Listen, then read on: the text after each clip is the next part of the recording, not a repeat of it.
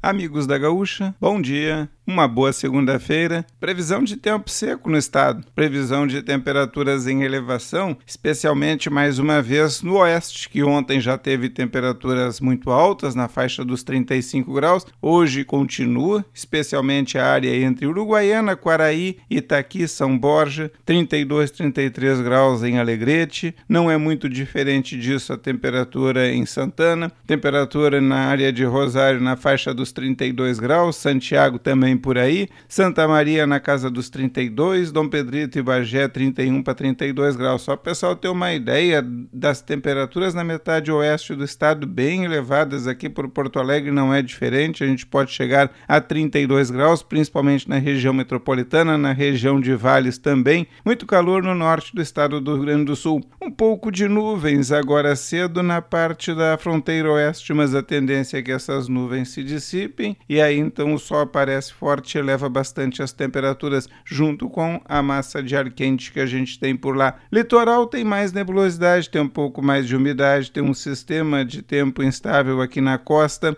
que pode provocar alguma chuva leve junto ao litoral, mas pouca coisa também. Não esperem muita umidade, não. Então a expectativa toda é essa litoral do estado do Rio Grande do Sul, especialmente litoral norte, com chance de alguma instabilidade. A tendência de um comportamento de tempo que traz para amanhã, terça-feira, um pouco mais de umidade sobre o estado, e no final da tarde da terça, assim como no final da tarde da quarta-feira, alguns poucos pontos do estado podem ter pancadas de chuva, especialmente em função do calor e da umidade, já que vai continuar muito quente, entrando um pouco de umidade aqui e ali, alguma pancada de chuva isolada no final da tarde. E ficamos por aí. De quinta para sexta é que o sistema ganha mais umidade, ganha mais consistência, especialmente na quinta, na metade oeste do estado. Entre a sexta e o fim de semana, tem pancadas de chuva espalhadas por todo o estado.